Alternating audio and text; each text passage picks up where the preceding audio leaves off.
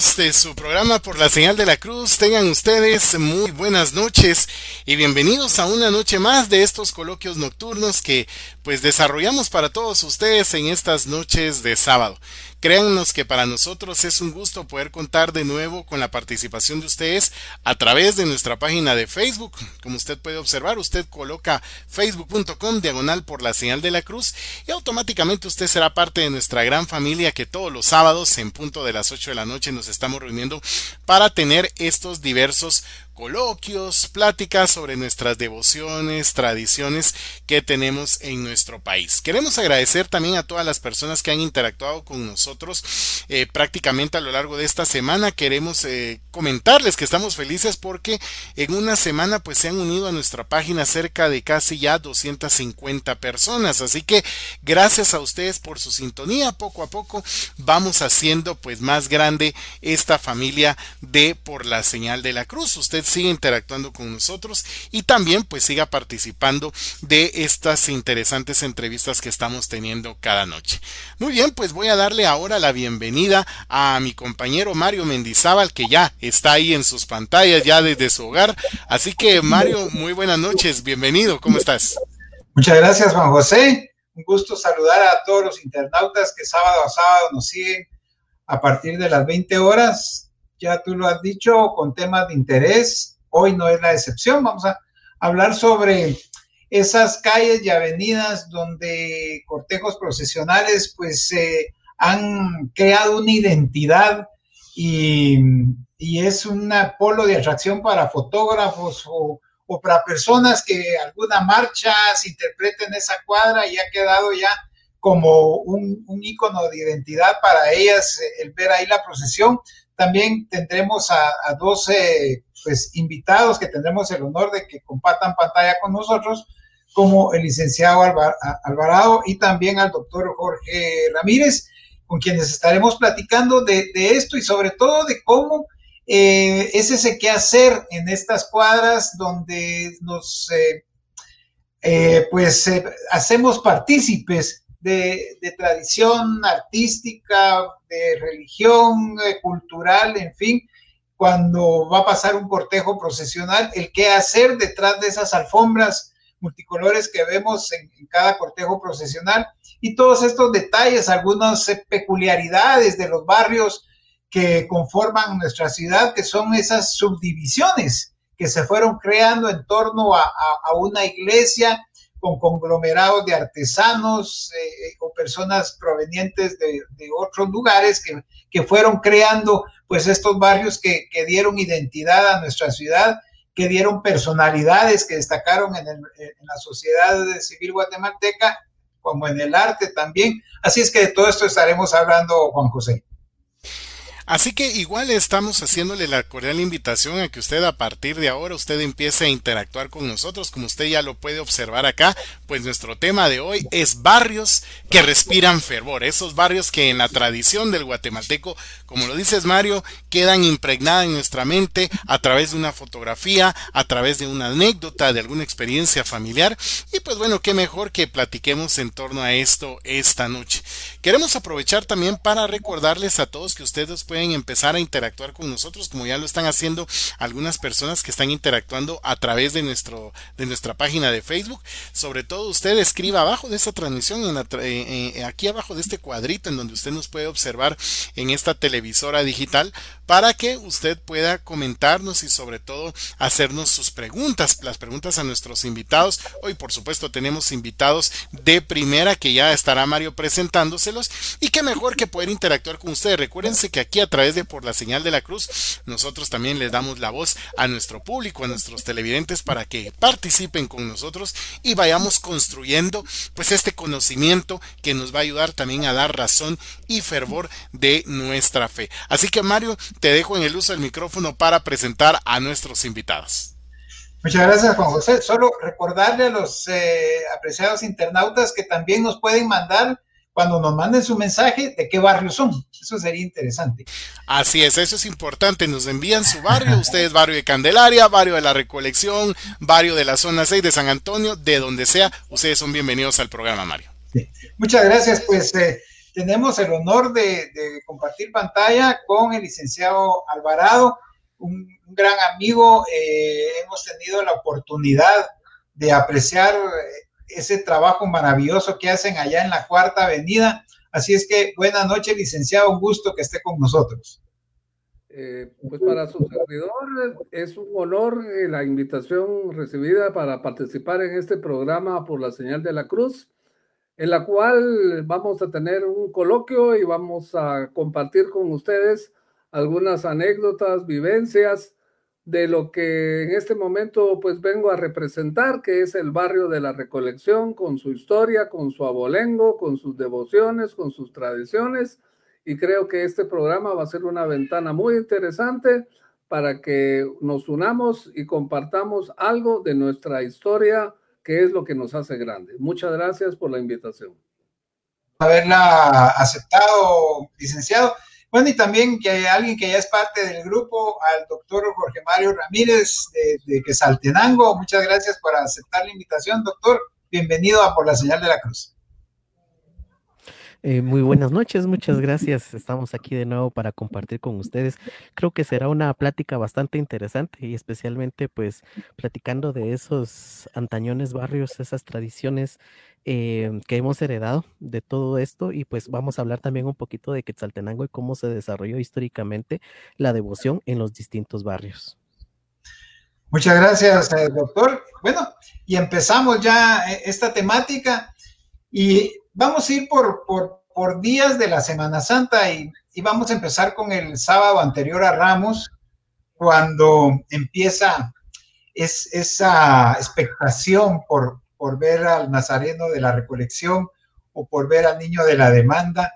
Pero, licenciado, usted que es parte de ese barrio de la recolección, un barrio histórico, un barrio que, se formó con artesanos, eh, con panaderos, con, eh, incluso habían en aquel tiempo eh, hostales donde la gente venía a pernoctar cuando venía de las diferentes partes de la República a la feria de Jocotenango, que ya estamos próximos a, hacer, a, recordar, porque ahora no se puede celebrar, pero ¿cómo, ¿cómo es ese ambiente desde el viernes de Dolores al sábado anterior de, Ramos en el barrio de la Recolección? Pues eh, para el comité de Alfombras Cuarta Avenida, como así se le denomina a la organización que tenemos a nuestro cargo realizarlo, eh, decir que durante esa época de la Cuaresma y Semana Santa, normalmente la cuadra realiza 11 alfombras, pero es indiscutiblemente que las alfombras dedicadas al barrio de la Recolección son las que tienen una mayor preeminencia porque lógicamente es el barrio que nos identifica. Y es precisamente la alfombra que se hace para Jesús Nazareno del Consuelo para el sábado de Ramos, la que da inicio a toda esa semana de actividades tan especiales, motivo por el cual eh, todos el comité, los vecinos, amigos, participamos activamente en una serie de logísticas para recibir dignamente ese cortejo que a Dios gracias es admirado por propios extraños que nos ha identificado en nuestra fe. Ustedes también a lo largo de la transmisión van a estar observando algunas fotos sobre toda esta actividad a la cual se realiza, la parafenalfia, los adornos, la decoración que se hace en los postes, en las ventanas, en los frontispicios, en fin, todo ese ambiente de misticismo que se crea en una forma muy especial. De tal manera que esta alfombra de la noche del viernes de Dolores para el sábado de Ramos es muy especial porque es como por decir nosotros, es donde damos el banderazo de salida a la semana que esperamos con tantas ansias todos los años y que lamentablemente pues, pues por segundo año consecutivo pues no pudimos llevar a cabo por las razones ya de todos conocidos está el programa por la señal de la cruz, eh, licenciado, para, para, recordar esos momentos y cuando ya se dé la oportunidad, pues eh, no perder eh, e, ese contacto con las tradiciones, con el fervor y, recordar es volver a vivir, dice el dicho, el refrán. Em, no es así nomás planificar, sobre todo en el caso de ustedes en la Cuarta Avenida, de un día para otro, sino que ustedes tienen ya un esquema organizativo muy, muy eficiente, porque Eh, estamos hablando del sábado anterior de Ramos, pero ustedes trabajan prácticamente toda la Semana Santa y hay una coordinación y, sobre todo que es una cuadra bastante larga. ¿Cómo, van preparando ustedes eh, todo este trabajo, licenciado? Bueno, esta actividad eh, es un grupo de más o menos, somos como en la directiva alrededor de unos 15, 20 personas, pero la, eh, la realización requiere de más de 80, 100 personas para poder realizar todas las alfombras que se hacen dentro de las mismas.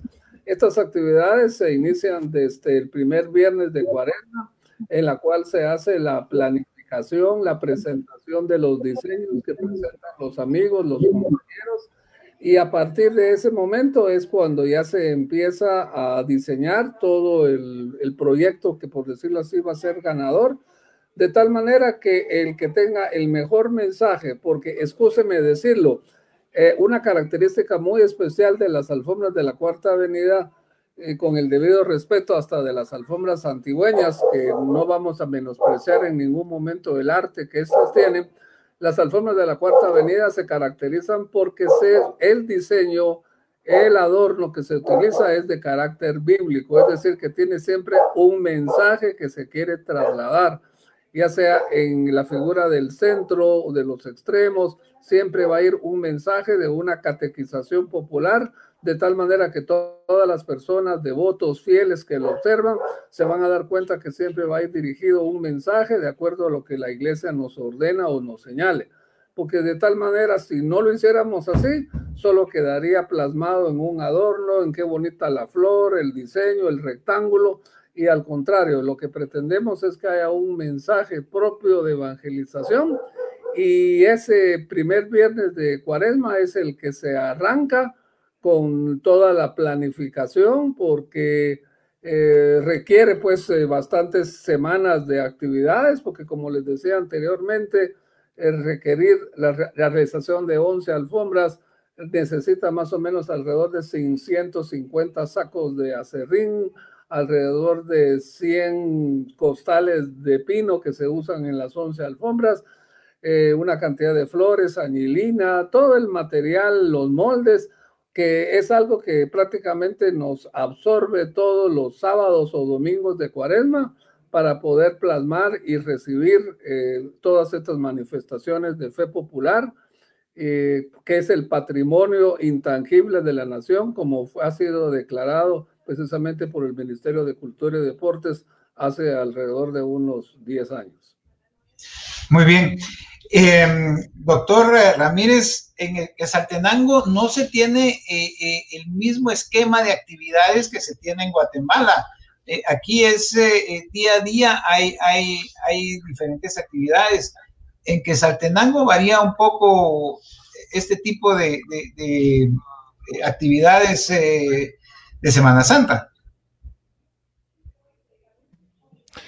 Sí, em, bueno, para poder eh, explicar eh, más o menos cómo se desarrollan las actividades de Semana Santa aquí en Quetzaltenango, pues hay que comprender mucho o parte de la historia y cómo es de que la ciudad se ha venido reconstruyendo de sus propios desastres o de los desastres em, naturales que han existido. A mí me gusta mucho la fotografía que ustedes están viendo ahí. ¿Por qué? Porque representa un antes y un después de la ciudad de Quetzaltenango. precisamente es la explosión del volcán Santa María en el año de 1902. Esta viene precisamente tres meses después de los terremotos de San Perfecto. Existe un antes de eso y existe un después. ¿Por qué? Porque eh, cuando pasa el terremoto de 1902, eh, hay muchos templos que se ven afectados y que desaparecen completamente del mapa. Y eh, es en donde se empieza el traslado de muchas imágenes.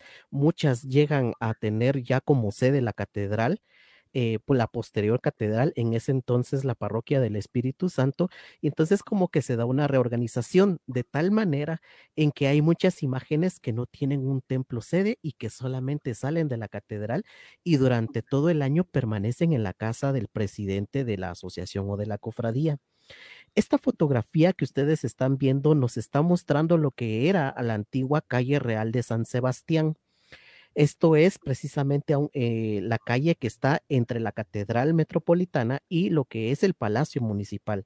La flecha que ustedes ven ahí nos está señalando lo que es la fachada del antiguo templo de San Sebastián, en donde actualmente se encuentra el Parque a Simón Bolívar. Eh, y que eh, del barrio de San Sebastián pasa a llamarse el barrio del Parque Bolívar. Así fue el cambio. Las imágenes que estaban o que residían en ese momento para esos templos, estamos hablando de San Sebastián, estamos hablando del oratorio de San Antonio, que después se volvió a reconstruir, pero ya muy, muy diferente. Está incluso la misma iglesia de San Nicolás está también eh, lo que fue el oratorio del Nazareno, que no solamente tenemos la referencia de que existió, pero que creemos que se puede encontrar en donde actualmente se encuentra el mercado municipal del barrio Las Flores. Esa fotografía que ustedes están viendo nos están marcando la antigua ermita de San Antonio, que era uno de los barrios más grandes de Quetzaltenango. Y es de que hay una cosa que también quiero aclarar, es de que en sus inicios Quetzaltenango especialmente desde 1529 hasta el terremoto de 1902, siempre se constituyó por cantones, más no por barrios es hasta después que ya empiezan eh, los barrios a surgir. Incluso todavía se tiene eh, el antecedente de la explosión del volcán Xelajú, es actualmente el Cerro Quemado. Ahí comienza ese cambio. Los cantones con el crecimiento demográfico y que este se vio em, aumentado después de los terremotos de Santa Marta de 1773 y en donde hay una gran migración de mucha población del centro de, lo que era de lo que es la antigua Guatemala hacia Quetzaltenango, entonces esa expansión viene y transforma los cantones en barrios y existe una nueva organización. Entonces, de ahí es de que existen muchas cofradías que no van a tener una sede fija.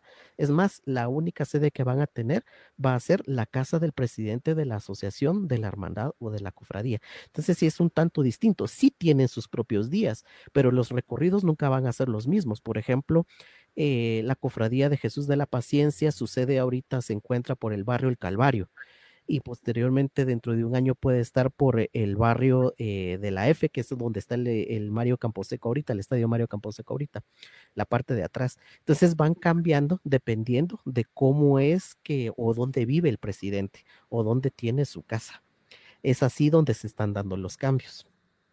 Es por eso que a veces por ejemplo, para hacer una alfombra va a depender mucho de lo que sería. Y eso es así en muchas cofradías, no solamente para, para la época de Semana Santa. Por ejemplo, la, más grande, la cofradía del Niño del Santísimo, también tiene ese sistema, se va cambiando, a, a pesar de que sí existen referencias de que la imagen del Niño del Santísimo sí se encontraba en la catedral o en la parroquia del Espíritu Santo allá por 1700.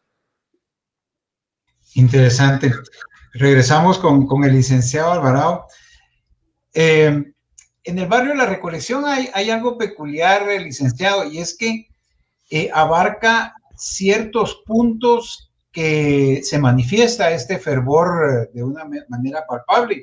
Hablamos específicamente de la Cuarta Avenida, pero también parte de la Primera Avenida y el Parquecito del Sauce, que, que ya se han vuelto lugares emblemáticos no solo para las procesiones de, la Iglesia Recolección, sino que para otras procesiones del centro histórico. Así es, ¿verdad? Es un barrio antañón, un barrio de mucha historia.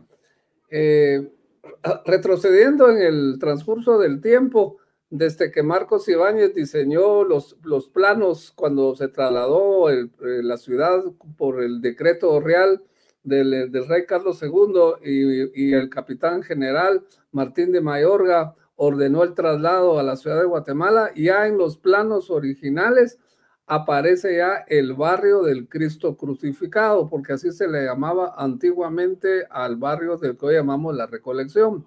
El nombre de la Recolección obedece a que ese, al, ser construido el templo, las autoridades de la iglesia confirieron la, la, la administración de la misma a la orden de los franciscanos recoletos y por esa razón es que se le denominó la iglesia de la recolección.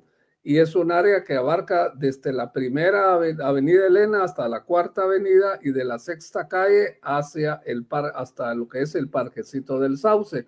Entonces, como son calles tan pintorescas, eh, donde se respira el ambiente de lo que era la, eh, nuestra ciudad en, el siglo XIX, cuando fue, o, siglo XVIII, cuando se comenzó a construir. Entonces, todas las, las cuadras tienen una particularidad tan especial. Ahí en la misma iglesia de la Recolección, sabemos que para cuando fue la revolución de 1871 se expropió una parte de su terreno y ahí se construyó lo que fue la antigua escuela politécnica o escuela militar que abarcaba distintas caballerías que hoy inclusive llegaron a lo que es el parquecito del Sauce. Entonces, todas estas calles tan particulares eh, fueron, eh, si ustedes quieren así, todas las demás eh, cofradías, hermandades y asociaciones de pasión han dispuesto como parte de su recorrido trasladarlos hacia ese barrio tan antañón, tan antiguo, tan historia, a efecto de que las personas que ahí viven y vecinos, amigos y público nacional e internacional contemple la riqueza de las estructuras porque excúseme decirlo, el barrio de la Recolección es uno de los pocos barrios que aún quedan en el centro histórico que tiene todavía una vocación estrictamente residencial. Es decir, no se ha contaminado todavía con un área tan demasiado comercial y que todavía muchas eh, familias, sobre todo de antañonas o antiguas, todavía conservan sus propiedades dentro de este sector. Entonces, todo ese ambiente, todo ese misticismo que se mantiene, hace y, prolifera que las manifestaciones de fe exterior eh, se vayan a aumentar. Y de esa cuenta, pues, eh, todas las personas se sienten identificadas con su historia, con su abolengo, y eso es un valor agregado muy importante para que ustedes puedan, han observado que las alfombras que se hacen de la primera avenida eh, del Parquecito del Sauce no son alfombras que han surgido de hace 10, 15 años, sino que tienen 40, 50, 60 años de estarse elaborando. Ya son a veces la segunda o tercera generación que se ha venido eh, confeccionando. Entonces, eso hace que precisamente tengan una identidad propia y es lo que nos identifica eh, y eso es lo que el fervor ha aumentado y eso es lo que en algún momento dado todos, inclusive el barrio de la Cuarta Avenida, que aunque no es tan antañona como las alfombras de la Primera Avenida o el Sauce, ya tenemos más o menos ya cerca de 42 años de estarlas realizando. La arquitectura ayuda a darle ese marco de, de, los, del siglo pasado y del siglo XIX a, las imágenes que se procesionan por el lugar, eh, licenciado. Definitivamente, ¿verdad?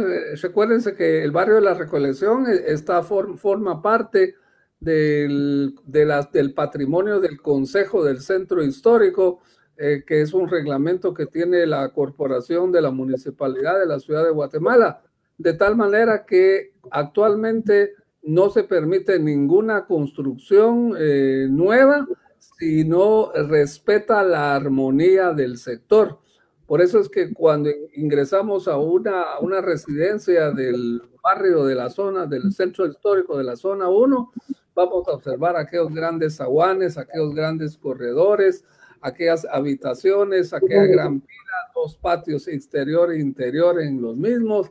Eh, eso hace que el centro histórico y el barrio de la Recolección tiene un su toque muy histórico y, ahí pues no van a ver ustedes eh, edificios modernos o casas así como en otros sectores de, la ciudad, sino que ahí se conserva la antigüedad eh, y precisamente por la misma antigüedad fue que eh, no me dejarán mentir si hay algunas personas de, que vivieron aquí el terremoto del año 1976 que uno de los barrios más castigados del fenómeno telúrico de ese año fue precisamente el barrio, barrio de la Recolección, ya que la mayoría de sus construcciones de ese tiempo eran lógicamente de adobe, materiales endebles, pero aún así cuando se volvieron a reconstruir, se mantuvo el mismo diseño, la misma arquitectura y inclusive hasta los mismos estudiantes de arquitectura eh, han llegado allá a nuestro barrio porque precisamente ahí es donde se van a dar cuenta mucho de todas las técnicas de mampostería, de decoraciones, de decoraciones que no los tiene ningún otro barrio de la ciudad. Eso es lo que le da el link eh, muy especial a nuestro barrio de la Recolección. Y que se complementa muy bien con el barrio de San Sebastián. Definitivamente. ¿No fueron el mismo barrio, licenciado? Sí, lógico. Recuerda que nosotros estamos en la Cuarta Avenida, o sea que estamos en el límite entre el barrio de la Recolección y el barrio de San Sebastián. O sea que los dos barrios prácticamente son hermanos, ya que son barrios antañones y los dos eh, tienen eh, características muy similares, llenos de historias, tradiciones Inclusive en uno de nuestro, eh, uno de los personajes que vivió en nuestro barrio es el famoso historiador, todos lo recordarán, Don Celso Lara Figueroa. Sí, famoso libro de Por los viejos barrios de la ciudad de Guatemala. Y ahí narra en ese, en ese libro todas las historias de los personajes como la de Orona, el Silmanaba, el Cuarejo, los penitentes de la recolección y todo el drama de esas leyendas se originaron en el barrio de la Recolección, en el barrio de San Sebastián. O sea que, eh, como ven ustedes, pues estamos hablando de un barrio que no solo tiene historia, sino que también tiene tradición y lógicamente una fe que es la que manifestamos en el programa por la señal de la cruz. Muchas gracias, licenciado. Juan José, no sé si quieres hacer alguna acotación. Eh, no, sin duda alguna que definitivamente Mario siempre hay cosas interesantes que uno aprende de los barrios. A veces eh, a nosotros se nos olvida valorar pues toda esa riqueza que hay de historia, de personajes, temas culturales, eh, fenómenos sociales que han ocurrido en estos barrios y que detrás de esas banquetas antiguas, incluso ya tal vez algunas todavía dañadas por los movimientos telúricos, detrás de esas paredes tan antiguas, cuánta historia no encierra esto y creo que es importante también de hecho hay iniciativas de ir rescatando pues no solo el tema de la arquitectura de los barrios sino todo ese conjunto de, de, tradición de historia que hay en torno a ellos para realmente poder presentar pues prácticamente lo que es un panorama histórico de cada barrio que compone la ciudad de Guatemala específicamente allá en el centro histórico Estamos con el doctor Ramírez. Eh, doctor, hay, hay, hay, áreas emblemáticas que, que, uno dice, aquí se respira esa Semana Santa de que Saltenango, que son como el, el marcaje ideal para ver una procesión. Sí, claro que sí. Hay varias áreas en donde uno dice, pues, eh, incluso es tradicional de muchas familias ir a ver las procesiones creo que el, Parque Centroamérica es uno de los, de los mejores ejemplos para ir a ver eh, lo que son eh, el paso procesional. De hecho, todas las procesiones pasan por el Parque Centroamérica, exceptuando una procesión que es bastante nueva, que es la de la parroquia San José Patriarca, que se encuentra en la zona 7, pues está bastante, bastante alejado de lo que sería el centro histórico de la ciudad. Pero el resto de procesiones, por ejemplo, el Viernes Santo, durante toda la Semana Santa, la mayoría de cofradías y asociaciones pasa por lo que sería el Parque a Centroamérica. Y también eh, antiguamente se hacía lo que era la estación, así se le llamaba. Eh, y que precisamente se marca por la presencia de una estación eh, de, mm, que, que durante mucho tiempo ha estado ahí, una estación de una gasolinera y por eso se llamaba la estación y todos pasaban por ahí. Y de hecho, eh, esa calle, que es la novena calle de la zona número uno, es eh, muy, muy interesante. ¿Por Porque conserva mucha de la arquitectura que antiguamente estaba ah, incluso antes del terremoto. Incluso hay fotografías del terremoto en donde se observan esas, eh, esas casas. ¿Qué es lo que pasa? De que eh, con los eh, gobiernos liberales y con la institución del café como parte de la economía del, país, vienen muchas familias alemanas y que empiezan a residir aquí. De hecho, eh, aquí se puede encontrar lo que sería la colonia alemana, que posteriormente es expulsada por la Segunda Guerra Mundial, pero que deja mucho a Quetzaltenango. Está la colonia española y hay algunas personas también de Bélgica esa arquitectura que ellos traen, incluso se puede ver eh, mucha ah, arquitectura ah, francesa, especialmente en lo que es, por ejemplo, Villa Lesbia, que perteneció al arzobispado de los Altos, o por ejemplo la construcción del pasaje Enríquez o del edificio Rivera, el primero construido con cemento Portland traído de San Francisco, California. Eh, esos lugares eh, son muy, muy buenos para ir a ver todas las procesiones. Es más, la mayoría de fotografías que nosotros tenemos antiguamente, eh, muestran mucho de esa arquitectura que eh, pues ha trascendido y que todavía lo tenemos. Por ejemplo, eh, de lo único que nos queda colonial aquí en Quetzaltenango, pues está la fachada de lo que era la, la, antigua iglesia del Espíritu Santo. Se convierte en catedral con la erección de la mm, diócesis de los Altos en 1921. entonces, durante mucho tiempo, durante mucho tiempo esta puerta estuvo cerrada y la catedral estuvo durante también muchísimos años en construcción. Fue una construcción bastante lenta la ampliación, en la cual pues la nave central que actualmente conocemos y la nave lateral derecha eran, están donde antiguamente estaba parte del convento de los franciscanos. hay que recordar que esta área fue evangelizada precisamente por los franciscanos. Hay unas cuestiones ahí, como por ejemplo, em, en el caso de San Nicolás, hay algunos autores que afirman que esto fue una eh, pequeña ermita que fue erigida por padres dominicos. A tal extremo no hemos confirmado eso, porque en los registros dominicos no existe que haya, eh, que haya alguna intervención por parte de la orden dominica acá, que en todo caso hubiera sido la iglesia de San Nicolás, en donde actualmente se encuentra el Parque a la Madre y el Instituto Normal para Varones de Occidente, que fue el convento jesuita que fue expropiado por Justo Rufino Barrios.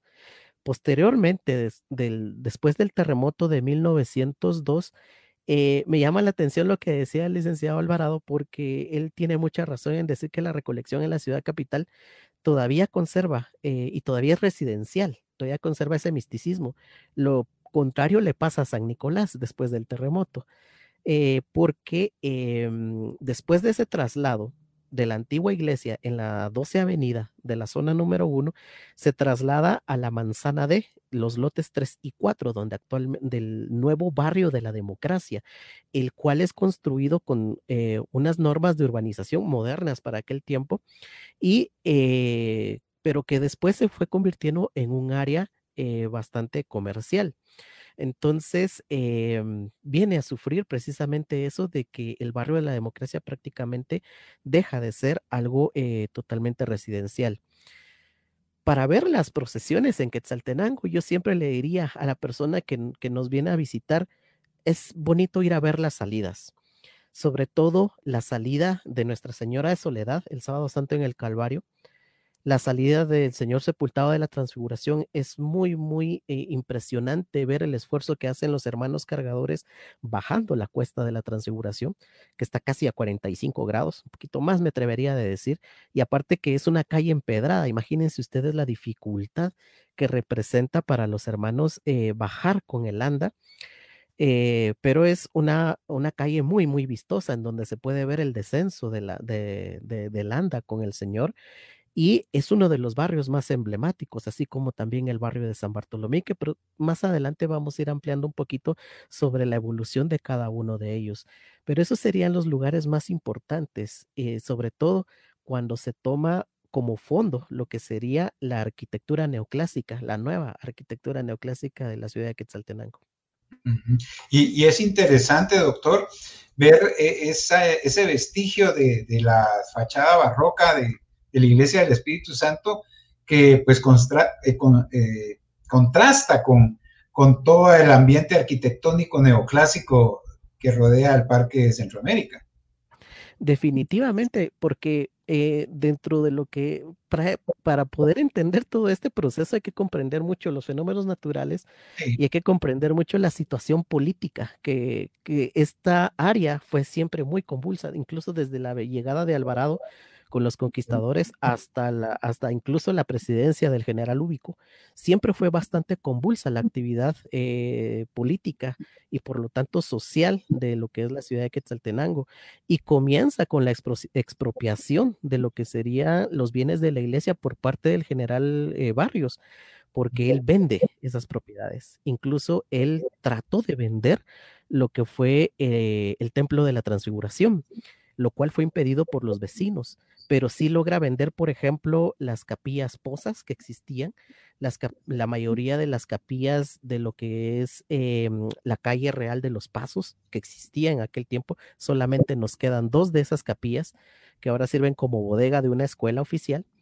Y eh, cuando él empieza a vender, entonces ya empieza lo que es, por ejemplo, eh, la construcción de la sede de la alcaldía indígena, que está precisamente a un lado de la catedral, o incluso, eh, por ejemplo, lo que estamos viendo, que es el Templo de San Juan de Dios, ya se instituye lo que sería el Hospital eh, San Juan de Dios, lo que fue durante mucho tiempo el Hospital General San Juan de Dios, y que, se y que estuvo en funcionamiento hasta 1995, y pues ah, todavía sigue funcionando el templo. De hecho, el templo funcionaba como una capilla. Pero para poder entender todo eso, incluso yo les puedo decir, eh, la capilla, la capilla de la cuarta estación del Via Crucis se, se encontraba donde actualmente se encuentra el pasaje Enríquez, que fue construido por allá por 1900. Entonces, eh, incluso, pues, eh, también influye mucho después del terremoto, tal vez em, la poca ayuda que en aquel momento se recibió por parte del gobierno del licenciado Manuel Estrada Cabrera, a pesar de que él era quetzalteco. Eh, hay muchas teorías con respecto a eso y que pues definitivamente las estructuras que, que, tenían las casas y los edificios de aquel tiempo, pues eran bastante deficientes, ¿verdad? Entonces no iban a soportar mucho lo que fuera un movimiento brusco de la tierra y, por supuesto, después de la erupción del volcán Santa María. Y, hay, algo importante, en el caso de, Guatemala, licenciado, eh, que hay barrios que sí han perdido ese conglomerado poblacional en su entorno. Estamos hablando, por ejemplo, de la iglesia de Nuestra Señora de los Remedios del Calvario, pero hay gente que se ha ido a las periferias de la ciudad que también adoptan como su barrio sin necesariamente vivir ahí para este tipo de manifestaciones de fe.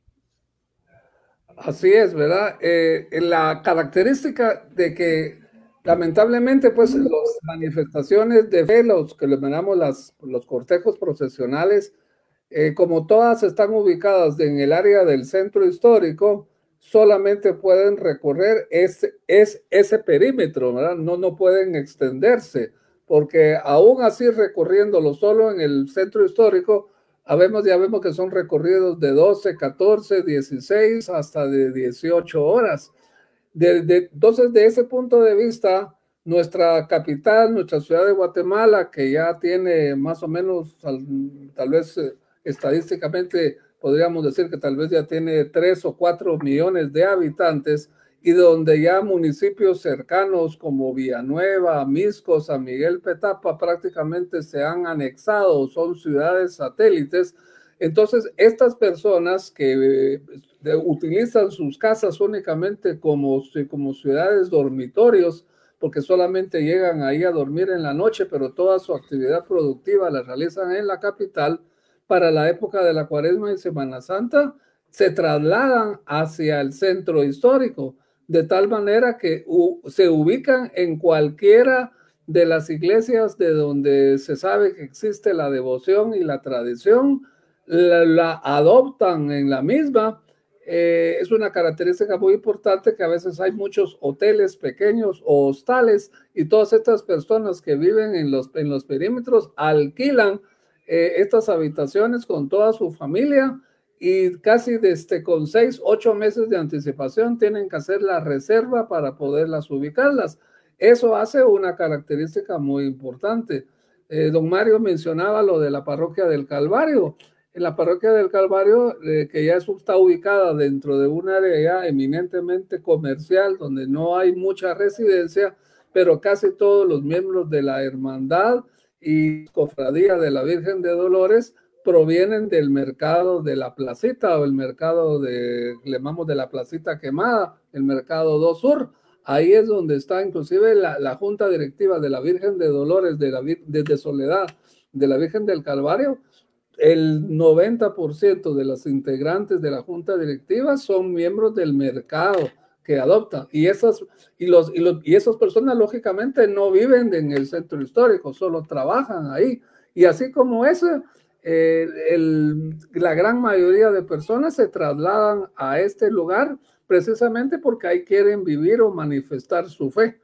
Y eso es lo que le da pues esa connotación tan especial, ¿verdad? Que yo inclusive pues en los años que tenemos de estar compartiendo con tantos amigos y vecinos, es más, yo les cuento una pequeña anécdota. Dentro de las 80, 90 personas que colaboran en, los, en las alfombras de la Cuarta Avenida, más del 70% de ellos no residen dentro del barrio de la, recolección, ni siquiera son vecinos de la, de la Cuarta Avenida, pero ellos viven muchas veces lejos o se trasladan. Pero dicen, mire, como en nuestra casa, en nuestro barrio, en nuestro municipio, no existe todo este ambiente tan especial, nosotros nos contagiamos de todo este fervor que se tiene acá. Y entonces nos preguntan, mire, ¿no tienen ustedes ningún inconveniente que nosotros podamos venir aquí, colaboremos con ustedes, hagamos algo? Claro, nosotros aquí todo lo que es sumar y agregar son bienvenidos. O sea que esta es una característica, si ustedes quieren, socioeconómica, sociocultural, donde las manifestaciones de fe de Cuaresma y Semana Santa sirven un punto de unión para atraer a tantas personas eh, que en algún momento dado, tal vez durante los años, eh, no se hablan, no se comunican, pero hay un denominador común que es lo que lo hace y lo identifica como algo tan especial que es lo que nos da orgullo y satisfacción poderlo compartir. Juan José.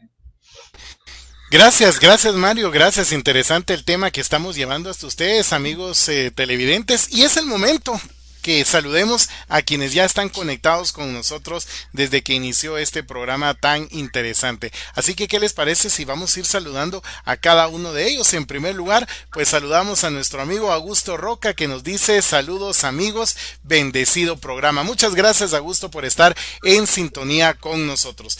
Ah, también queremos darle un saludo a Anay Herrera, Naite Herrera que nos está sintonizando. Qué bonito programa. Los felicito a cada uno y una gran bendición para ti, Juan José Alvarado. Muchas gracias, Anita, y gracias por el saludo. También un fuerte abrazo para ti. También saludamos a nuestro amigo Sergio Vázquez que nos dice bendiciones a cada uno, a nuestros invitados, licenciado Alvarado, doctor Ramírez, a ustedes, pues también va esta bendición de parte de Sergio Vázquez. También vamos a saludar a nuestro amigo Francisco Orellana, buenas noches, interesante tema, saludos a todos, un abrazo para ti Francisco hasta allá, hasta la ciudad de Antigua, Guatemala, gracias por tu sintonía.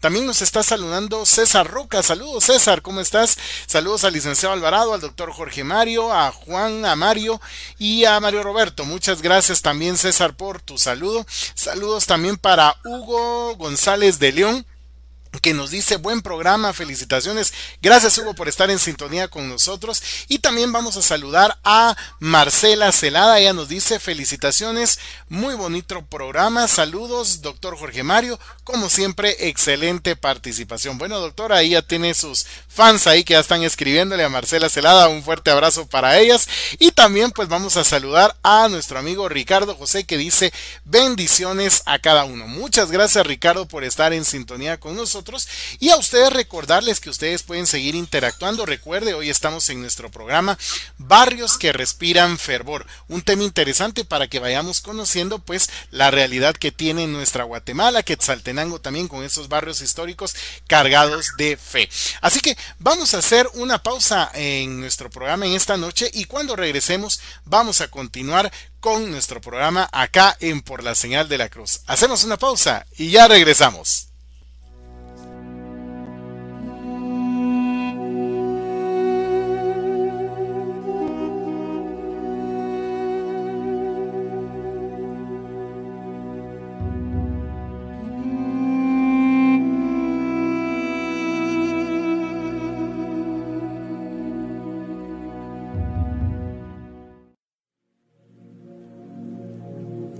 Marketing Factory Guatemala.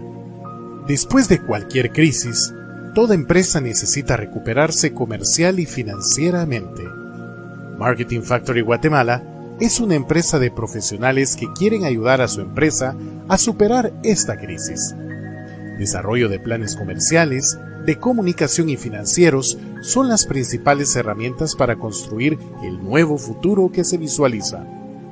Contáctenos al 2471-7289 o al 5514-7753. Marketing Factory Guatemala.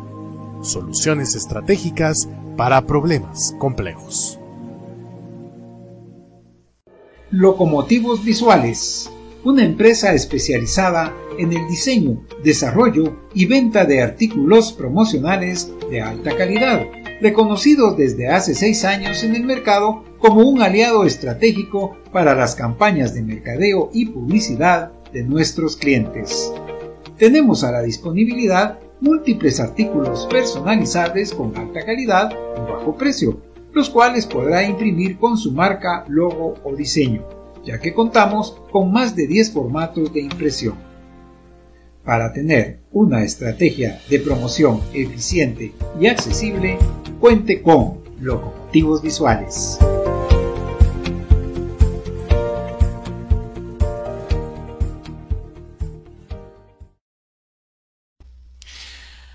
Amigos, estamos ya de regreso en su programa por la señal de la cruz. Recuerden, estamos abordando el tema barrios que respiran fervor. Un tema muy interesante en esta noche, Mario, y sin duda alguna que poco a poco pues vamos a adentrarnos a esa historia, sobre todo con nuestros invitados que tenemos en esta noche. Efectivamente, Juan José. Otro, otro barrio que se generó alrededor de la segunda estación de los ferrocarriles de Guatemala Estamos hablando del barrio de Gerona o los llanos de Gerona. Eh, ahí se pues se instaló una estación de carga del tren y con los terremotos de 1917 y 18 también se volvió en un asentamiento para la gente que se había quedado sin techo y de ahí se forma este barrio tan tradicional que pues se tiene ese gozo esplendoroso un domingo de Ramos con el paso de Jesús de las Palmas un barrio que se viste, pero de, una algarabía, de una fiesta inimaginable que a aquellas personas que no hayan visto esta procesión de, Jesús de las Palmas por ese barrio, por lo menos una vez en su vida vayan a, sentir esa atmósfera tan especial que, se vive y sobre todo cómo reciben a, Jesús en, esas anchas calles, eh, licenciado que, también es un barrio como el de la Recolección, que, es bastante habitacional todavía. Así es, ¿verdad? Ese barrio de Gerona es tan especial para el Domingo de Ramos, desde la noche anterior del sábado de Ramos, casi no hay ninguna cuadra donde las personas adornan el frente de sus casas, la quema de pólvora, que es tan especial porque esta es una procesión litúrgica y festiva durante ese día. Eh, todas las eh, calles se encuentran abarrotadas precisamente, pero viene cabalmente a esa característica que estamos hablando en estos momentos, ¿verdad? Que las personas que ahí viven, como ellas tienen años de residir, no son eh, únicamente aves de paso, por decirlo así, sino que están eh, con la mayor alegría que el Jesús de su devoción, el Jesús de la borriquita, como le denominamos nosotros, ahí llega. También ese barrio fue muy famoso durante muchos años porque durante unos tres o cuatro años pasó ahí, pasaba ahí el Señor sepultado de Santo Domingo el Viernes Santo al regresar en la noche.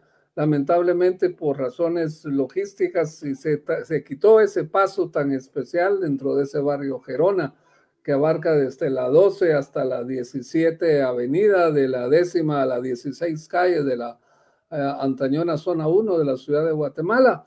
Y es decir, que ese barrio de Gerona es un barrio tan especial. Ahí estaba también la antigua Dirección General de, de Aduana, que era el, el, express eh, donde ahí se trasladaba y era inclusive una había hasta, hasta había, había una ermita o estación del tren a donde llegaba precisamente uno de los vagones y ahí depositaban la mercadería que ahí se llegaba. De tal manera que el, este barrio, precisamente una de las fotos que estamos viendo ahorita, cabalmente contempla esto que les acabo de estar indicando, pues verá el paso del ferrocarril dentro del barrio de Gerona. Y eso hace que sea un barrio antañón, histórico, devocional y definitivamente también es un gran honor eh, que lo vayamos a visitar un domingo de Ramos o el sábado de Ramos en la noche para observar cómo todas las familias, todas las cuadras se unen, aquella música que cada cuadra se coloca, eh, las personas que están identificadas en la realización de las actividades de las alfombras que están viendo.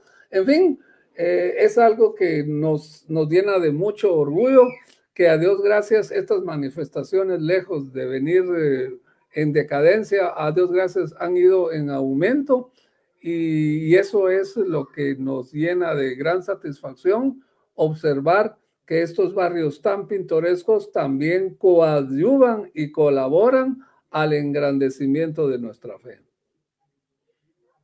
Que lo hemos estado hablando. las nuevas generaciones pues emigran a, las periferias de la ciudad o incluso a otros departamentos por cuestiones de laborales o de estudio. Pero queda, queda esa raíz ahí y estas fechas, tanto de Semana Santa como en los rezados, como en una fiesta patronal, pues se quiere ese reencuentro con, con, su propia historia de la niñez. Y entonces, pues la casa que queda para los papás es el punto de encuentro para, para toda la familia que, que llega específicamente a ser partícipe de, estas fechas. Son precisamente cuadras eh, donde la, la propiedad ya han sido ya, han vivido ahí tres o cuatro generaciones, ¿verdad? De tal manera que los que viven actualmente ahí son tal vez a veces los bisnietos o tataranietos del primer fundador o primer colono que llegó no solo al barrio de Gerona, sino que a todos los barrios históricos de la zona 1 de la ciudad de Guatemala, de tal manera que esa identidad no se ha perdido y entonces eh, las personas se eh, sienten que ahí el paso del tiempo se ha detenido y que la historia que le narraba su abuelo eh, cuando en la época de su niñez no solo lo están oyendo, sino que lo están reavivando o, confirmando a través de todas estas manifestaciones que se hacen. Así es. Pues, eh, em, doctor, en, Quesaltenango eh, pasa ese mismo fenómeno que pasa aquí en Guatemala de que las casas quedan los abuelos y, para este tipo de actividades pues se integra la familia, que a lo mejor no se ven en todo el año. Eh, sí, definitivamente. Eh, eso creo que es eh, parte del también de la, la fuerza de esas festividades, el encontrarse con la familia. está haciendo un poquito de memoria. de hecho, por ejemplo, las hermandades de Catedral San Nicolás que se encuentran en un área comercial a pesar de que se encuentran en un área comercial, también es motivo de reunión de familiares. Eh, por ejemplo, yo les eh, puedo eh, decir de que hay incluso hasta tres, cuatro generaciones que se unen en filas el día Viernes Santo, por ejemplo, en San Nicolás, en el templo, en San Juan de Dios, que también es un área relativamente comercial. Pero sin duda alguna, creo que los barrios más antañones de la ciudad de Quetzaltenango, como lo es la Cruz de Piedra, la Transfiguración y San Bartolomé, que son eminentemente residenciales, son familias enteras las que se juntan para poder eh, ver el paso de la procesión, si no es que van dentro de filas. O sea, sí, sí, siempre se ve eh, eh, mucho ese, ese tipo de fenómenos. Y, por ejemplo, en el caso de lo que sería, pues, San Nicolás, que es de lo que yo puedo dar fe, de, por ejemplo, la existencia del Comité Sección Guatemala, donde tenemos muchos eh, de los miembros de la hermandad vienen el día jueves santo eh, por la noche para lo que es la adoración del Santísimo. Es un turno que hace la hermandad eh, de adoración al Santísimo y el día viernes santo están participando en la procesión. Vienen de Ciudad de Capital, vienen del extranjero. en algún momento tuvimos socios de otras nacionalidades Eh, también tuvimos, por ejemplo, estadounidenses, incluso eh, en algún momento hubo un socio, si no estoy mal, que tenía ascendencia beliceña. Entonces, eh, sí, siempre pasa el hecho de que las familias se juntan. y de hecho, pues todavía acá nosotros tenemos esa costumbre, por ejemplo, de la visita de los agrarios, y que a la vez en, la, donde, se donde se están exponiendo los agrarios el jueves santo por la noche, se, ya se están exponiendo los adornos procesionales ya con las imágenes montadas en, en su respectiva anda para la procesión del siguiente día. Y a la medianoche, cuando se cierra el sagrario, el traslado de las andas y que puede participar eh, la persona que quiera hacerlo eh, ese sería un, turno extraordinario de los que no mucho hablan, por ejemplo, trasladar el anda del señor sepultado de San Bartolomé de su edificio social para la iglesia, que está aproximadamente a unos 200, 300 metros y se organizan los vecinos, se organizan las familias y eh, para trasladar el anda, igual para eh, el barrio del Calvario. que pues también se organizan los vecinos para trasladar el anda de Nuestra Señora de Soledad el sábado santo en horas de la madrugada. Entonces, eh, todavía nosotros conservamos parte de eso. Eh, todavía existe esa unión familiar y que pues lo hace un evento social mucho más grande que lleva innumerables connotaciones, ¿verdad? Como dice usted, eh, verse tal vez solo una vez al año, ni siquiera en Navidad, pero estas celebraciones todavía hacen que uno se encuentre con familiares se encuentra con muchas personas. Es más, yo les puedo decir, en filas de San Nicolás hay personas que yo solo los miro el Viernes Santo y que nos saludamos y, se, y se forma esa bonita amistad, ¿verdad? Entonces, eh, sí, se, se, puede conservar todavía mucho de eso y muchas tradiciones, como por ejemplo la elaboración de las alfombras, en la transfiguración, en el oratorio de la Ciénaga, la Merced, y todavía la elaboración por parte de muchas familias de los arcos de pacaya y los arcos de fruta, que eso todavía lo hacen en, familia. Entonces, eh, todavía nosotros somos ricos en ese tipo de, tradiciones. Interesante. Licenciado Alvarado, bueno, ustedes tienen un trabajo encomiable durante toda la Semana Santa, incluso algunos domingos de cuaresma, pero mm, cuando ya eh, pasó Jesús Nazareno la recolección al, término del mediodía, ¿qué pasa después? Porque, porque ustedes día con día se van preparando. Sigue el ánimo así como cuando hicieron la primera alfombra. Eh, hay comentarios, hay conclusiones eh, sobre el tema del, que pusieron, o que faltó algo, o que sobró algo. ¿Cómo, cómo es ese, ese término del recorrido procesional por la cuadra? Bueno, el Viernes Santo, como usted lo dice, es el día, por decirlo así, apoteósico dentro de la Cuarta Avenida, porque tenemos el honor que es eh, la única cuadra del centro histórico, a excepción de la Catedral Metropolitana, donde los cuatro cortejos de los sepultados recorren nuestra cuadra. Eh, la recolección es la primera, después el Señor sepultado de Santo Domingo, el Señor sepultado del Calvario y el Señor sepultado de Santa, de Santa Catarina. Es más, en la, en la mañana hasta el año 2017 pasaba también la procesión de Jesús Nazareno de la Merced. Es decir, que eran cinco cortejos las que recorrían dentro de la misma. Cada actividad es eh, una experiencia nueva, porque casi siempre, a, Dios gracias, les digo honestamente, ya lo tenemos tan bien planificado que no nos sobra material ni tampoco nos falta, sino que ya lo tenemos ya calculado y quiera que no, pues el paso de los 43 años ya nos hace. Y precisamente eh, quiero compartir aquí a, este programa una anécdota a don Mario Mendizábal y a don Francisco Reana, que veo que también está en sintonía de este programa a ellos dos tuve el gusto de conocerlos precisamente a finales del siglo pasado, cuando ellos se elaboraban en una cadena de cable por televisión.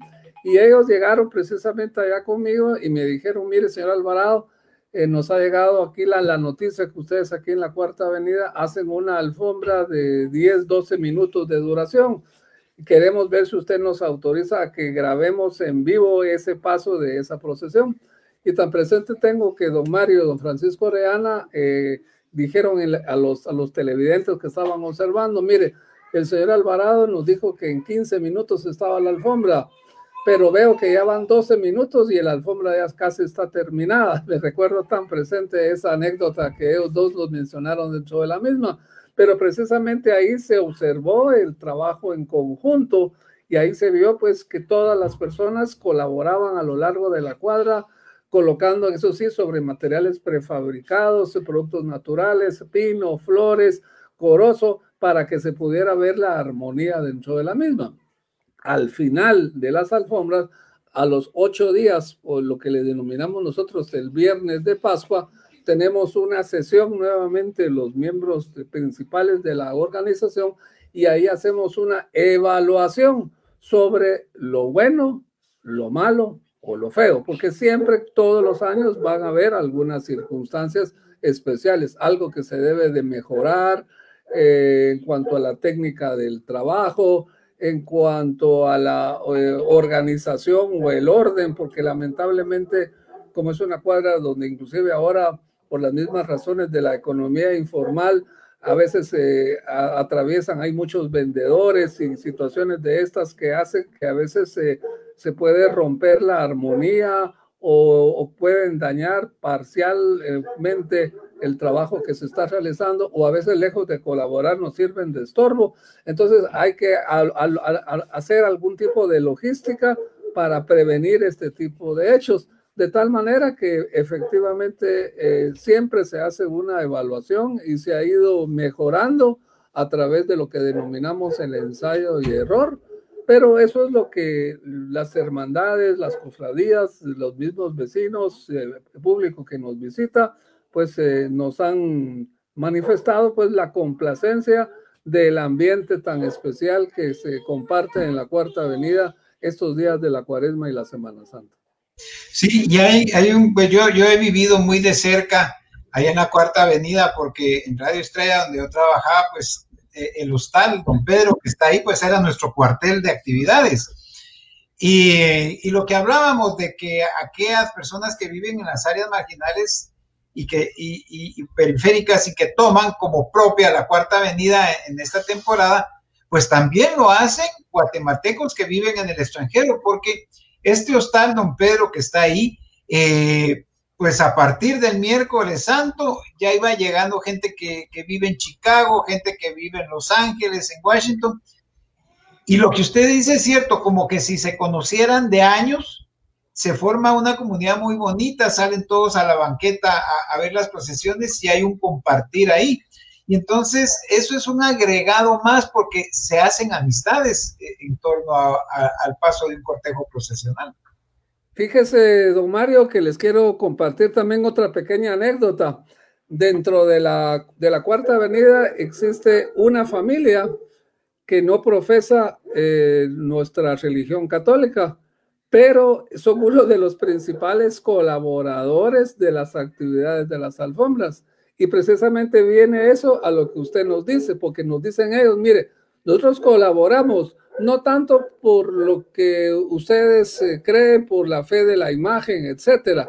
¿Sabe por qué colaboramos, Mese? Porque vemos aquí que es un punto donde podemos compartir, hacer unión, la fraternidad, la amistad con los vecinos, con los amigos. Ese es algo tan importante para irnos conociendo, identificando quiénes somos. Y además, Mese, nosotros nos contagiamos que todos están colaborando, haciendo algo entonces nos sentimos incómodos nosotros solamente observando. Entonces nosotros también colaboramos en eso. ¿Eso qué significa o qué quiere trasladarse? Que las, que las alfombras, las manifestaciones de fe también pueden servir como un punto de unión, de limar asperezas, de hacer un trabajo en conjunto o en común, ya que durante esa época nos olvidamos de la inflación, de los problemas políticos, de la, el alto costo de la vida, de la delincuencia. Nos, es algo, es como por decirlo así, un oasis durante toda esa época en la cual el denominador común es el trabajo. Y precisamente lo que decía Jorge Mario que, es muy verídico. Hay muchas personas que solo los vemos una vez al año, solo los vemos en esa época, pero aunque lo viéramos solo una vez, es como que lo hubiéramos visto siempre, porque con aquella camadería, aquel abrazo, aquella fraternidad, como que verdaderamente nos estamos ahí identificando con ellos porque tenemos precisamente un mismo común denominador. Ahí no hay un obrero que es un profesional, que yo soy trabajador, que yo gano esto, que soy rico, que soy pobre. Ahí todos estamos en un mismo plano, en una misma igualdad. No nos interesa ni siquiera saber de qué posición, raza, denominación o como les decía yo, hasta la religión sino que es a través de una manifestación de trabajo en común.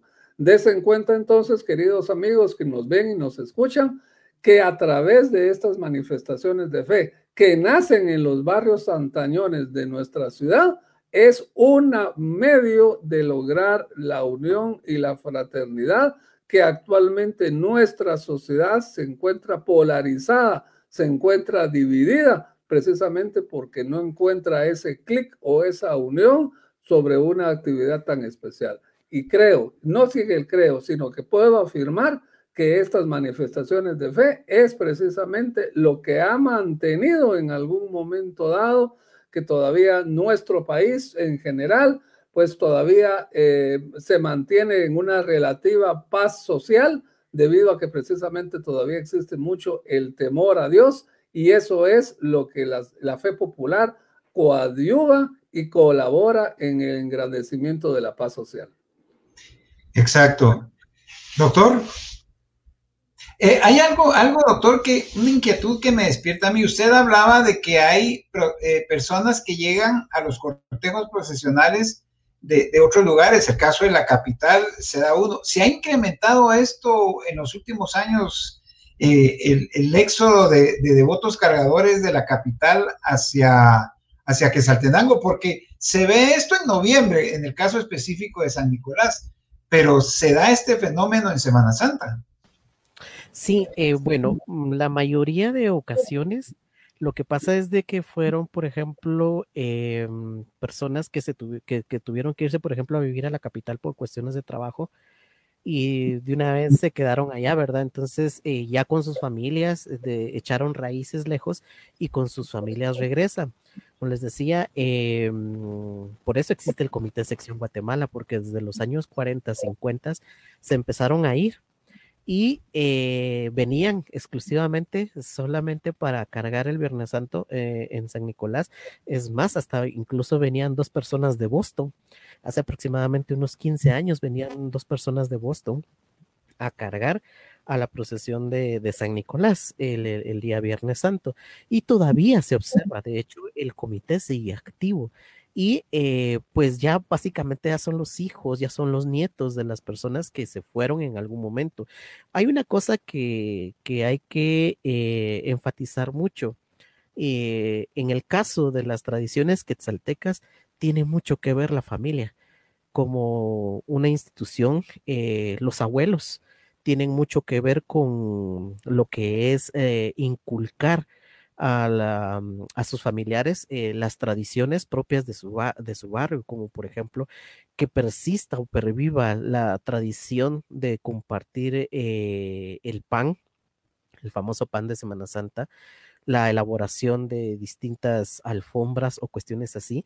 Entonces, y de hecho, sí, estas personas que venían de Boston, eh, una de ellas participaba en una elaboración de alfombra. Yo creo que esa era su, su forma, esa era su, siempre su mm, su gana de venir acá a compartir únicamente dos, tres días. Ya el sábado él ya iba para, para la ciudad capital para tomar un avión y salir del país nuevamente, pero prácticamente pues eso era lo que pasaba. Y es de que, como les vuelvo a repetir, em, a pesar de que los terremotos vinieron e hicieron media los desastres naturales, como por ejemplo ahí vemos lo que es el antiguo templo de San Nicolás, donde actualmente se encuentra la Escuela de Enfermeras y el Instituto Normal para Varones, todos esos alrededores después barrios que surgieron, ese era el barrio de San Nicolás, posteriormente surgió el barrio F, surgió, por ejemplo, el barrio La Democracia, surgió, por ejemplo, el barrio La Joyita, en donde todavía existen muchas personas que son miembros de la hermandad y que de hecho son descendientes de fundadores de la,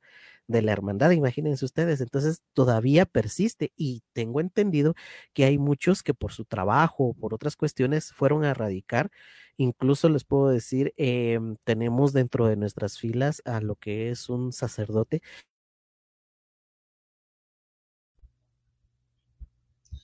Hace unos años él vino. Tenemos problemas con la señal originada en Quesaltenango. Eh, vamos a esperar que se restablezca. Licenciado Alvarado, pues otro barrio, otro barrio que, que tiene sus peculiaridades, incluso, incluso habían negocios que uno se trasladaba a principios del siglo XX, es el barrio de San José, el barrio de los carpinteros donde hasta hace unos pocos años se miraban aquellas famosas planchas de hierro con carbón, eh, pues eh, colocadas en la banqueta. Sí, el barrio de San José, eh, es más, excúseme decirles, la primera iglesia que fue autorizada para realizar en, en la capital de Guatemala fue precisamente la, la, iglesia de San José por el gremio de los carpinteros en el solar que actualmente se hace.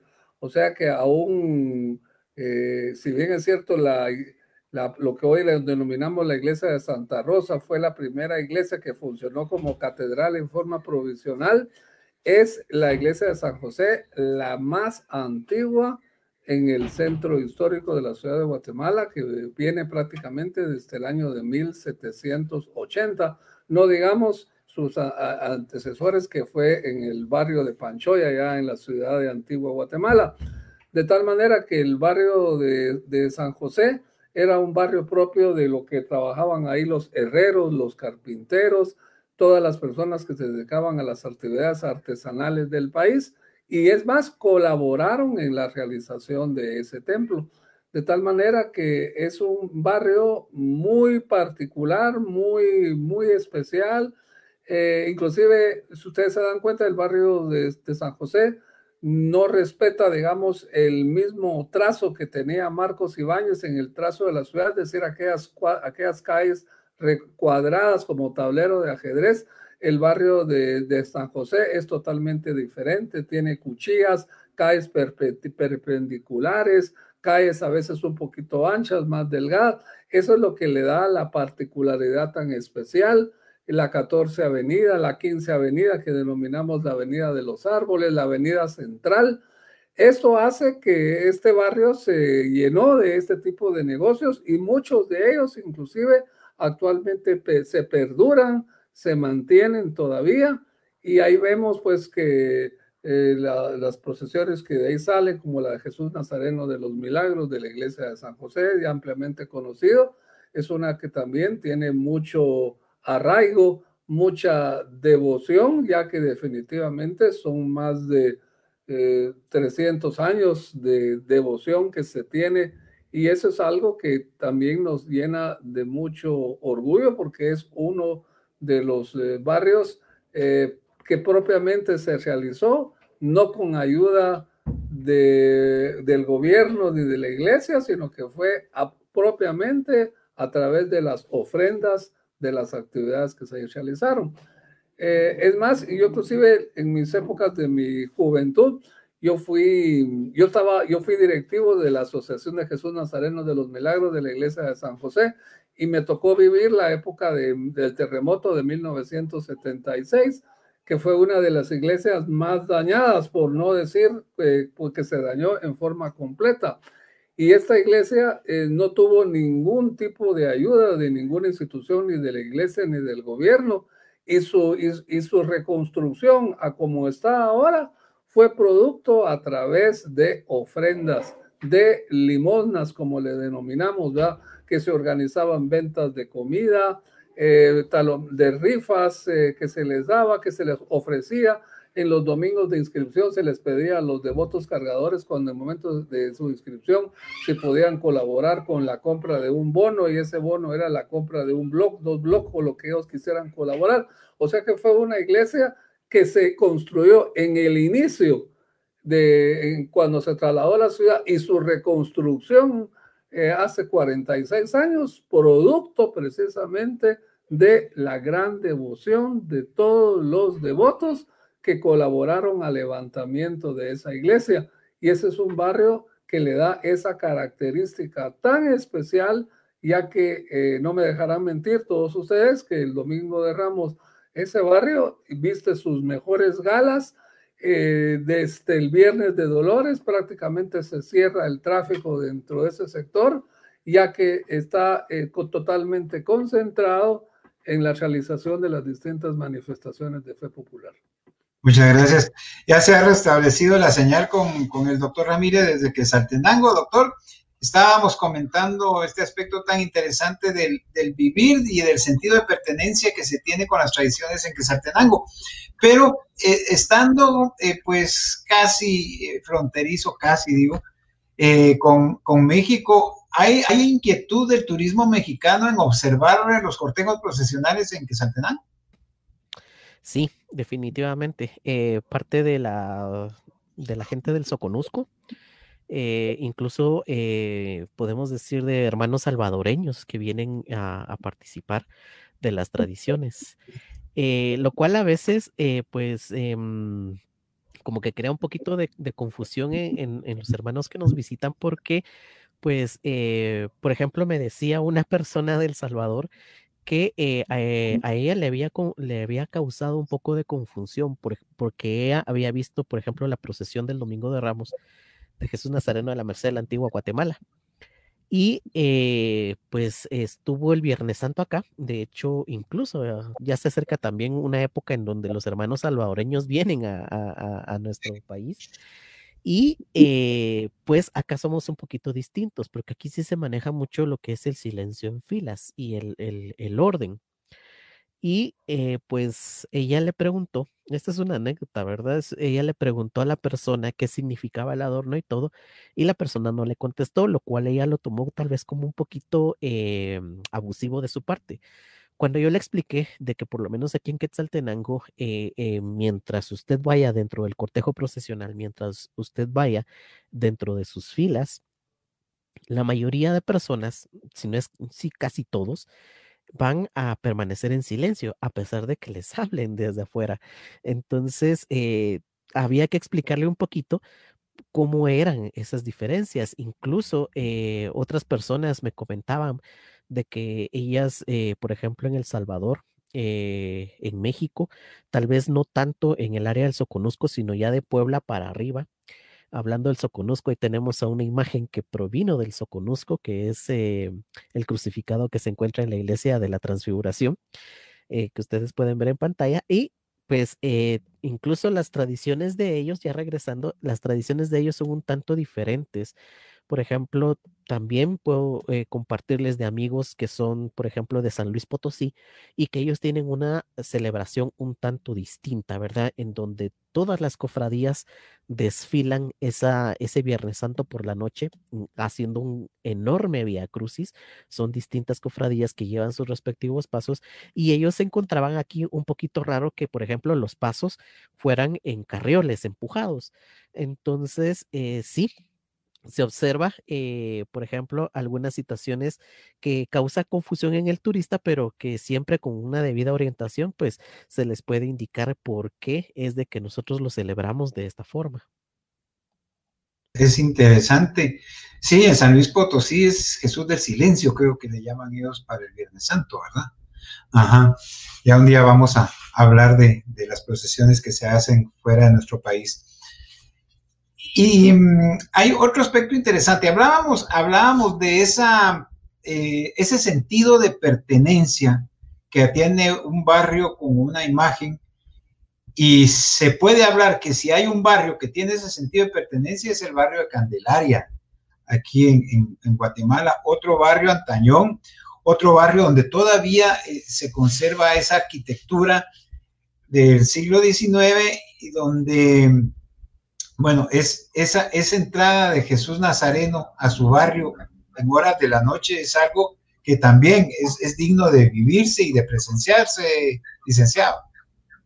Sí, definitivamente cada barrio tiene su propia historia, ¿verdad? Su propia identidad, ¿verdad? Y el barrio de Candelaria, que colinda precisamente con el barrio de San José, que hablábamos hace otros unos es precisamente otro de los eh, barrios antañones eh, que también proviene precisamente desde los orígenes de su fundación ya que esta iglesia fue construida en un solar que se encuentra alrededor de 400 o 500 metros, medio kilómetro para ser más exacto, de donde se construyó, donde funcionó el primer ayuntamiento de la ciudad de Guatemala, eh, enfrente de lo que hoy denominamos aquí en la capital la iglesia de la parroquia vieja, en la calle Martí. Ahí fue donde funcionó la primera ciudad y después de ese momento se fueron trazando los distintos barrios o cantones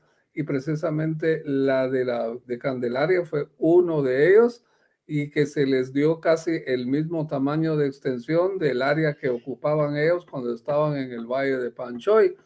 Y este es otro barrio donde precisamente eh, la devoción a Jesús Nazareno de Candelaria, denominado Cristo Rey, es también de una, eh, de una devoción, de un misticismo tan especial, eh, porque es uno de los cortejos que yo les mencionaba hace un par de momentos, que hay, hay, procesiones que tienen recorridos largos y, el más largo de aquí de la capital es precisamente la de la, de la iglesia de Candelaria, que ya casi ya llega prácticamente a las 20 o 21 horas de recorrido, ya que sale desde las 5 de la mañana y va retornando hasta casi las 2 de la mañana del día siguiente, ya del Viernes Santo.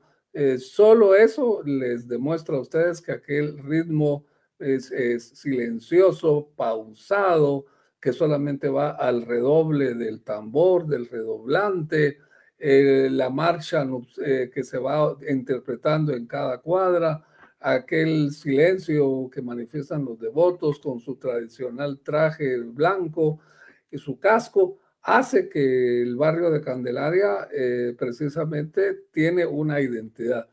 Es que miren, si habláramos de cada barrio, cada barrio tiene su propio sello, su propia característica. No los podemos a todos tildar bajo el mismo molde o con las mismas características, sino que todos tienen precisamente esos eh, señalamientos que lo hace precisamente que sea objeto de admiración y que eh, solamente en ese barrio se observan, no es que sean importados a otros barrios, sino que son como características esenciales, únicas, exclusivas de ese sector al cual lo realiza. Tienen una identidad propia. ¿Qué, qué decir de la 15 Avenida con, con, Jesús Nazareno de la parroquia, que es, también algo impresionante? Y, y lo que hablábamos, el sentido de pertenencia y esa eh, unión fervorosa entre, entre la población que habita estos lugares y sus imágenes, porque no son solo las imágenes de pasión, sino que eh, son diferentes esculturas que por, a través de los siglos pues se, se, ha materializado ese cariño de sus, de sus habitantes. Quisiéramos seguir eh, hablando de esto, pero Juan José, creo que estamos llegando al final de, de nuestro programa. Así es, eh, Mario, pues solo vamos a dar los últimos saludos de esta noche que pues gratamente pues nos han escrito por este programa. Saludar a Miriam Consuelo. Miriam, muy buenas noches y nos dice excelente programa. Saludos desde Shela. Muchas gracias Miriam por estar en sintonía con nosotros. También tenemos por acá a Carlos Huertas. Hola Carlos, ¿cómo estás? Saludos.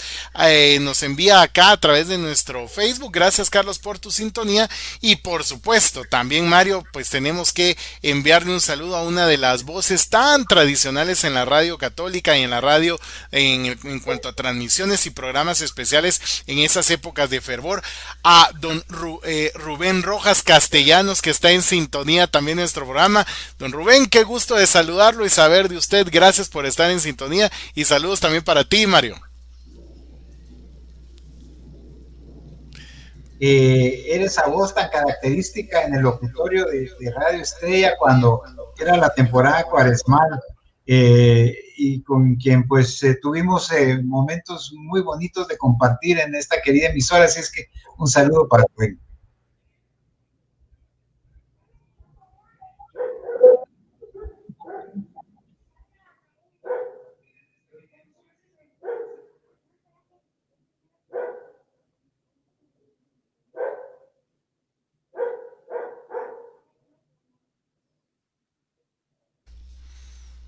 Y hacemos esta ronda, perdón, creo que en producción tenía habilitar el micrófono, ahora sí, pues te decía Mario que qué te parece si ahora pues finalizamos nuestro programa con esta ronda de conclusiones con nuestros invitados de esta noche. Adelante.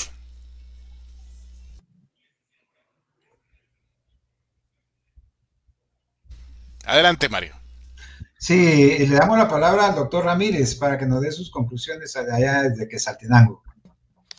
Bueno, pues eh, la verdad siempre hay mucho más de qué hablar, hay mucho todavía por descubrir, por lo menos de la historia de Quetzaltenango, desde que se encuentra en un asentamiento de la antigua Xelajuj, ¿no? anteriormente Culajá, y de muchas cosas que, que hemos perdido posteriormente, o sea, incluso se mencionan en la historia algunas iglesias que nosotros no tenemos ninguna referencia que existieron. Todavía tenemos mucho que estudiar y tenemos mucho que valorar. Hay muchos barrios.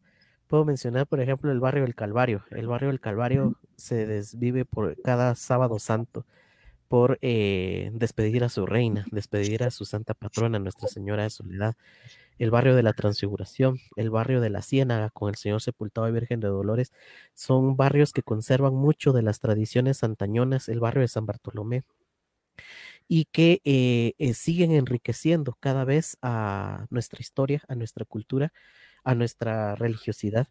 Y pues siempre, siempre vamos a encontrar algo más. Por ejemplo, ahí tenemos esa bella foto de 1942 del barrio de la Transfiguración, eran tres barrios, son tres barrios, la Cruz de Piedra, la Transfiguración y San Bartolomé, y atrás el Cenizal, que son barrios que conservan mucho y parte de la historia de esta querida y bella Shelajuj esta milenaria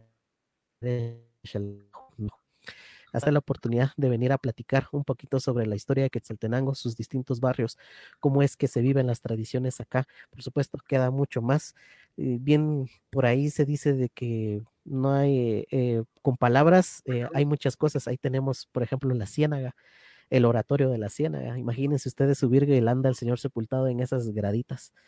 Es, eh, y son cosas que se conservan y son cosas muy, muy propias de los quetzaltecos. Muchas gracias por su atención y muchas, muy buena noche para todos ustedes. Gracias, doctor, a usted y el honor nuestro de tenerlo como invitado. Licenciado. agradecer la deferencia y la invitación que me formulara la producción y dirección del programa por la señal de la cruz, a Juan José Alvarado, Mario Mendizábal, por la oportunidad de poder eh, conversar con cada uno de ustedes sobre precisamente el tema que hablamos ahora, que son los barrios que respiran fervor. El mensaje final que les quiero yo trasladar a todas las personas que nos, eh, si, si en un momento dado eh, se sintieron atraídos de lo que aquí se dijo o las vivencias que pudimos haber trasladado, yo les traslado que no dejemos solamente solo en la vivencia del programa de hoy, sino que tengan la oportunidad de vivirla, ya sea o si están en Quetzaltenango o están aquí en la ciudad de Guatemala, para poder compartir, como decimos, en directo, en vivo y a todo color todas estas manifestaciones, que es lo que precisamente nos orgullece, nos da una identidad y que precisamente eh, nos mantengamos en comunicación y orando pues a Dios nuestro Señor, verá, para que en un futuro no lejano estas manifestaciones de fe se vuelvan nuevamente a realizar, porque la realidad que en estos momentos todavía es incierto si el otro año 2022 vamos a volver a tener esas actividades de fervor popular, ¿verdad? Eso creo que son acontecimientos que solo el tiempo nos lo va a decir. Pero el amor, la devoción y nuestra fe es la que va a quedar incólume y como dice el programa, por la señal de la cruz estamos siempre presentes y les reitero la, invitación que me formulara y espero no haberlos podido defraudar y si en algún momento dado despertó el, el gusto de ustedes de conocer ese fervor, creo que el objetivo por el cual se diseñó este programa se habrá logrado. Muchas gracias, buenas noches y bendiciones a todos el público televidente que a través de las redes sociales nos sintoniza en este momento. Bendiciones. Gracias. Muchas gracias, licenciado. Un, privilegio y un gusto compartir micrófono con usted. Y ya tendremos oportunidad de hablar de esos maravillosos huertos que se realizan allá en su residencia. Así es que muchas gracias por, por haber aceptado la invitación. Juan José, te dejo las palabras finales.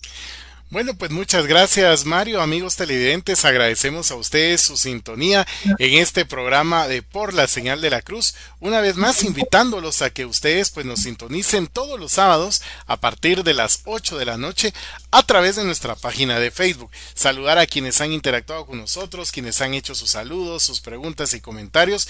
Gracias y a los que no hemos podido leer, pues vamos a estarles respondiendo a lo largo de la semana. Y también recordarles que ustedes este programa lo pueden compartir a través de todas las plataformas digitales. Usted lo puede compartir con sus amigos en Facebook. Con el link usted lo puede compartir por medio de WhatsApp para que todos vayamos aprendiendo sobre estos interesantes temas que vamos abordando cada noche. Así que queremos agradecer a todos ustedes por habernos acompañado y por haber sintonizado su programa por la señal de la cruz. Y recuerde que la próxima semana, el próximo sábado, a partir de las 8 de la noche, tenemos una cita acá en nuestro programa.